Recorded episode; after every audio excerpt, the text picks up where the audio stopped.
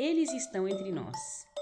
Como identificar e se proteger dos criminosos da vida real? Meu nome é Simone Palmeira e este é o podcast Desejos de um Killer.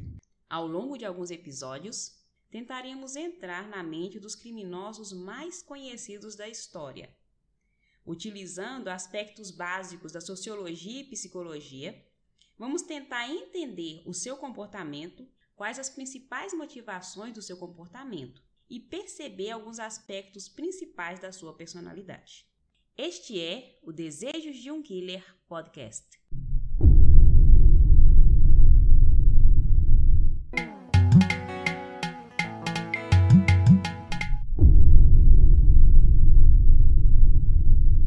Episódio 1 O crime na história.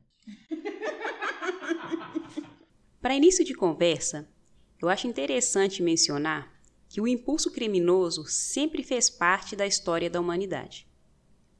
Quando nós observamos algumas descobertas arqueológicas, é interessante notar que os fósseis apresentados sempre têm alguma característica de morte violenta, uma lesão no braço, uma lesão na perna, uma lesão no crânio. Então os estudiosos não conseguem perceber como é que a pessoa foi morta, mas conseguem perceber que a morte dela não foi natural, foi uma morte violenta. No entanto, é a maioria da violência apresentada nos primórdios da humanidade era mais motivada pela luta da sobrevivência, porque as pessoas tinham que se afirmar. Então elas lutavam por comida, por um lugar, para se defender. E é interessante notar que não existia originalmente algum código moral ou penal que mostrasse algum comportamento que era socialmente inaceitável. Então, nesse sentido, as pessoas matavam um semelhante, assim como se matassem uma cobra ou um outro animal peçonhento. Para nós que temos algum contato com, a, com o Ocidente, com a cultura ocidental, e mesmo aqueles principalmente que tiveram contatos com a religião cristã, já puderam ler a Bíblia ou já ouviram falar sobre ela. Por que, que eu estou falando sobre a Bíblia nesse caso? Porque uma das primeiras referências escritas a assassinato, a um crime violento, foi mencionado na Bíblia. Eu não vou presumir que todo mundo conheça a Bíblia, né? Porque algumas pessoas não fazem parte desse tipo de religião, mas eu desde criança tive contato com isso. Então, uma das primeiras histórias que nós ouvimos sobre Adão e Eva, porque o, criacionismo, que é a explicação bíblica para a origem dos homens, Fala de um casal, Adão e Eva, que estava num paraíso colocado por Deus. E que de repente, por uma desobediência a uma ordem expressa desse mesmo Deus, foram expulsos desse paraíso. Para azar de toda a humanidade, eles só tiveram filhos depois da sua expulsão. E então, de acordo com a teoria, todos aqueles que nasceram, nasceram em pecados. Depois da expulsão, Adão e Eva tiveram mais ou menos uns 12 filhos mas no entanto a Bíblia menciona o nome de alguns especificamente. Para o nosso caso aqui da nossa conversa, convém relembrar o nome de dois, Caim e Abel. Um, o Caim, era agricultor, e o Abel, ele, ele é, cuidava de animais, ele era caçador. Um dia os dois foram fazer uma oferta, uma oferenda a Deus, para se reconciliar, né, para sentir mais perto e receber a sua bênção. Na hora que eles estavam ali fazendo a sua oferta, Caim sentiu-se de repente um pouco preterido. De alguma forma ele percebeu que a oferta do seu irmão mais novo era especial para Deus, mais especial que a sua oferta. Caim ficou então um pouco desanimado e depois chegou em casa, pensou em alguma coisa e no dia seguinte falou com Abel: Olha, Abel, vamos ali, vamos passear no campo. Abel, como seu irmão, né, talvez pensou que fossem ver alguma coisa, tomar um banho de cachoeira, mas não foi isso que aconteceu.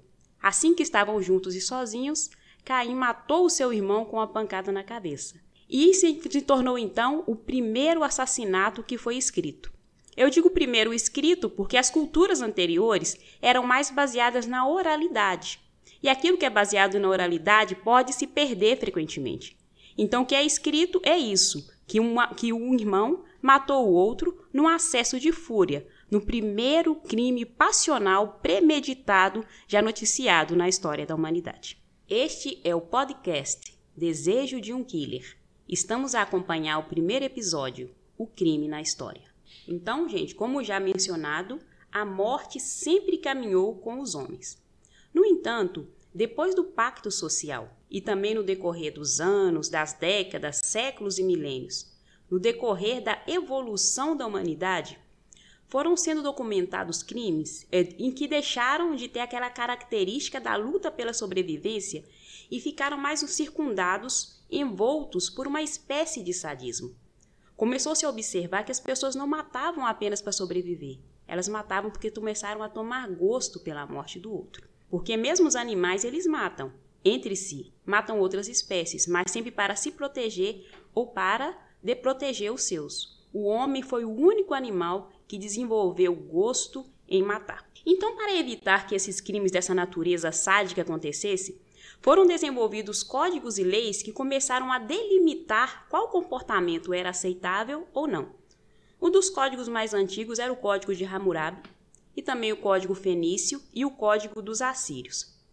Geralmente, esses códigos não são para punir aquele que faz o crime. Os códigos, no geral, são para impedir que outras pessoas cometam o mesmo tipo de comportamento, a fim de evitar que sejam é, punidos ou sancionados da mesma forma. E, no entanto, a gente observa hoje em outros lugares que, mesmo países que são muito severos na punição de crimes, não conseguem impedir a criminalidade. A criminalidade sempre é presente. Então, algumas pessoas, alguns estudiosos, alguns observadores começaram a pensar: além de punir, é necessário entender, é necessário prevenir e, se possível, impedir que os crimes ocorram. Então, tinham três perguntas especiais que tinham de ser respondidas. A primeira: por que razão as pessoas matam? A segunda: por que algumas pessoas se tornam insensíveis à morte de um semelhante? E a terceira, e talvez mais importante, por que alguns têm prazer em matar? Para poder responder a estas perguntas, algumas pessoas desenvolveram uma série de conceitos e teorias.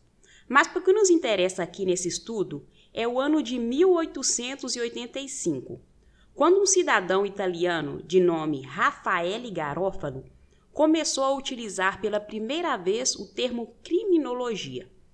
A grosso modo, a criminologia nada mais é que a ciência que estuda o comportamento do criminoso. Então estudavam as pessoas no seu ambiente, aquele que cometeu um crime, tentavam entender de onde ele veio, a sua origem. O Rafael Garofalo, ele era um pouco ingênuo, se podemos assim dizer, porque ele tinha uma visão muito maniqueísta daquele do bem e do mal. Aquele que cometia o crime era totalmente mal, aquele que não cometia o crime era totalmente bom. Isso não se aplica na história da humanidade. E por isso que foram sendo desenvolvidos e esse conceito foi sendo ampliado. O conceito de criminologia foi sendo ampliado e aprofundado. Porque ele passou a englobar também os aspectos sociais do crime, porque às vezes o ambiente de onde a pessoa vem não só propicia o crime, como até mesmo às vezes pode se dizer que o justifica. E para além de estudar o ambiente do criminoso, foi inserido um aspecto muito importante, que é o aspecto da vitimologia. Porque às vezes estudar a vítima é muito mais proveitoso em termos de entendimento do que estudar apenas aquele que cometeu o crime. Aí nós vamos desenvolver isso mais à frente quando nós começarmos a dar alguns exemplos, né, nos episódios a seguir. E agora nós vamos dar um salto temporal muito grande. E nós passamos de 1885, quando foi utilizado pela primeira vez o termo criminologia, Aí nós vamos lá para os anos de 1970, quando nos Estados Unidos da América, o FBI começou um programa de entrevistas e estudos com criminosos costumazes e que praticaram os crimes mais chocantes até então documentados, não só nos Estados Unidos, como em outros países também. Então, para poder situar o pessoal um pouquinho, vou falar um pouco dos anos de 1970, porque às vezes nem todo mundo estava vivo naquela época, nem mesmo eu. E nem todo mundo também estudou. Então, gente, para poder explicar um pouco do contexto da criação desse estudo dos anos de 1970, eu vou falar um pouquinho sobre essa década, porque a maioria das pessoas que vão nos ouvir não estavam nascidas nessa, nessa ocasião e muitos também não tiveram tempo nem contato para estudar sobre isso. Os anos de 1970 foram conhecidos como os anos do movimento hippie, a época da contracultura. Porque até então as pessoas estavam acostumadas a viver sob o mundo das aparências. E eram tantas as regras colocadas sobre os jovens, sobre as mulheres, sobre as minorias, como os negros, os imigrantes japoneses, que o pessoal resolveu dar um basta. É óbvio também que, aliado ao uso de alguns alucinógenos, as músicas, eles começaram a contestar tudo que até então estava estabelecido como o correto, como o certo, como o verdadeiro. Aí tinha aquele slogan: faça amor, não faça guerra, é, e muitas outras coisas, e o eu, a satisfação da individualidade, a satisfação, o hedonismo, tornou-se o norte daquela geração. E então, é, nesse aspecto, convém nós fazermos dois recortes sociológicos, que é para explicar por que, que surgiu esse estudo e como é que o, os anos de 1970, em que havia contestação das instituições e uma vanglorização do eu, surgiram. Nós vamos falar sobre dois sociólogos, Emile Durkheim e Max Weber, que são respectivamente um sociólogo francês, um sociólogo alemão. Durkheim, ele tinha uma teoria de que a violência, né, como fenômeno nas grandes sociedades modernas, é uma manifestação da anomia ou da ausência de normas e do completo individualismo. E é tudo isso que a gente observou nos anos 70. E os observadores norte-americanos perceberam essas vertentes. E eles utilizaram a técnica utilizada pelo alemão Max Weber, que era aquela do social tipo ou do tipo ideal. Porque o ser humano, a gente sabe, não é receita de bolo. Cada um é, é o seu eu e as suas circunstâncias. Mas, no entanto, há características humanas que são comuns a todos. Então, eles perceberam que se a Simone cometia um determinado tipo de crime, era possível perceber uma raiz em comum que outras pessoas também tivessem cometido em circunstâncias semelhantes. E é por isso que eles começaram a trabalhar com estudos de casos, pegar crimes específicos e tentar entender como outros crimes poderiam ser explicados ou até mesmo evitados. Aí eu queria que a gente pensasse um pouquinho no mundo atual. Hoje em dia as pessoas continuam contestando as normas. Os jovens têm que se reafirmar, a gente está numa época em que as pessoas estão um pouco desestabilizadas na maioria dos aspectos. E ao mesmo tempo que elas estão desestabilizadas e desacreditadas das instituições, que até então a família, a igreja, a política eram tidos como os baluartes da sociedade, estão sendo extremamente contestados. As pessoas contestam e são extremamente vigiadas. Porque você que está aqui acompanhando, pelo seu celular, pelo seu computador, pela televisão, ou mesmo quando você caminha na rua, você observa, você observa e é observado o tempo todo. Então o que, que as pessoas fazem? Elas não deixam de praticar os crimes. Elas transformam os crimes e adaptam os crimes de acordo com as épocas que elas vivem. O que a gente observa hoje é que muitos crimes são principalmente cibernéticos. O cyberbullying, as chantagens e outras coisas. O ser humano sempre procura uma forma de sempre dar vazão às suas necessidades. Ok, isso foi só um adendo que é para a gente depois retomar quando formos falar dos crimes da atualidade. Então, voltando para aquele programa lá dos anos de 1970, o que, que é que eles começaram a fazer? Traçar perfis dos criminosos. E eles perceberam que tinham principalmente o que eles chamaram de tríade homicida, que são três coisas principais que a maioria dos criminosos estudados tinham em comum. Primeiro, infâncias difíceis. Segundo, novas realidades parentais. E terceiro, problemas de índole sexual mal resolvida. Infância difícil não é aquilo que você não tinha bola, não tinha televisão e assistir na casa do vizinho. Isso aí a maioria de nós passou. A infância difícil é quando a pessoa criou num meio familiar ou urbano extremamente problemático e violento. Aqueles casos em que as pessoas são é, violentadas ou fisicamente, ou por palavras, ou sexualmente, de todas as formas. Isso sempre dá vazão a adultos frustrados.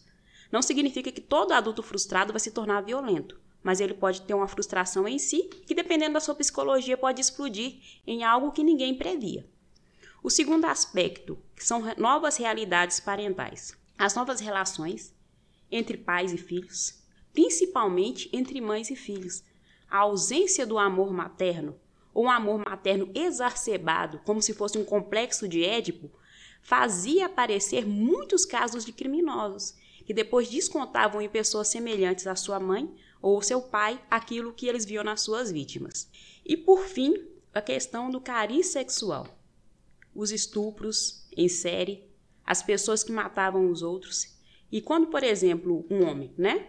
Ele demonstrava uma impotência sexual em decorrência dos abusos da infância, ele utilizava um ferro, alguma coisa, para violentar suas vítimas e demonstrar algum tipo de poder sobre ele.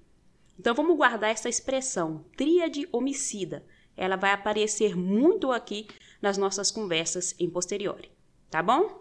Agora, mais do que identificar, né, mais do que identificar os comportamentos e o perfil do homicida, esses estudos são interessantes porque nos ajudam a desmistificar o sociopata, o, o psicopata e aquele que é o, um possível criminoso. Porque mesmo nas novelas, nos filmes, o criminoso geralmente é o mais feio que o bonzinho, né? O bonzinho é sempre bonitão, o criminoso é chato, ele é irritadiço, e não é que se observa geralmente. Os criminosos, os psicopatas e os sociopatas são pessoas que têm grande capacidade de dissimulação social.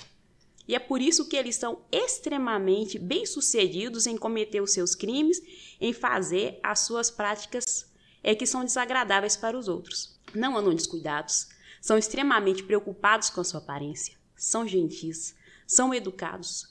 E são daqueles que, principalmente, quando você vê na televisão que, promete, que cometeu algum crime, você fala: Eu nunca imaginava que aquela pessoa fosse fazer isso. E é interessante, gente, que a gente não está falando aqui de ladrão de galinha. Não estamos falando de pessoa que bate a sua carteira. Nós estamos falando de pessoas que premeditam ações, que elas simulam emoções. Elas, embora de demonstrem remorso, demonstrem amor, elas não sentem de verdade. Era como se tivessem ocas por dentro, e é por isso que elas podem fazer qualquer coisa para atingir os seus objetivos. E prestem atenção: esses psicopatas, esses sociopatas estão onde? Eles estão na sua empresa, eles estão na sua família. Eles estão entre os seus amigos.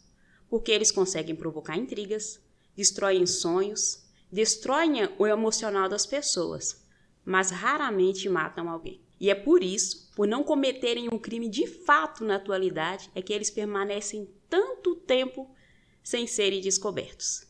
Esperamos que daqui a algum tempo, quando nós avançarmos, e vocês consigam perceber e até mesmo evitar ser vítimas incautas daqueles que são os donos de mentes perversas, de mentes criminosas. Como indicação do episódio de hoje, O Crime na História, eu indico o livro Serial Killer Anatomia do Mal. Está disponível em PDF, vocês podem baixar pela internet se tiver interesse.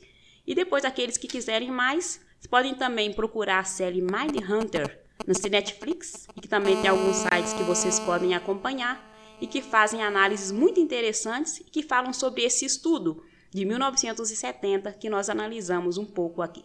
Obrigada pela atenção e até o próximo episódio. A todos que nos acompanharam até aqui, agradeço muitíssimo a atenção e o tempo dispensado. Caso queiram saber mais ou trocar alguma ideia, estou no Facebook, no Instagram e no Twitter. Simone Palmeira. Se você gostou, por favor, curta, compartilhe e divulgue. E até a próxima para mais um episódio do podcast Desejo de um Killer. Caras do sonho do Cucalaquiaco ao Quingangama e do Bundila até ao Kimbumba. Para mais informações ligue 928 49 87 24 ou 925 93 75 54 ou escreva por e-mail garasdossoio.gmail.com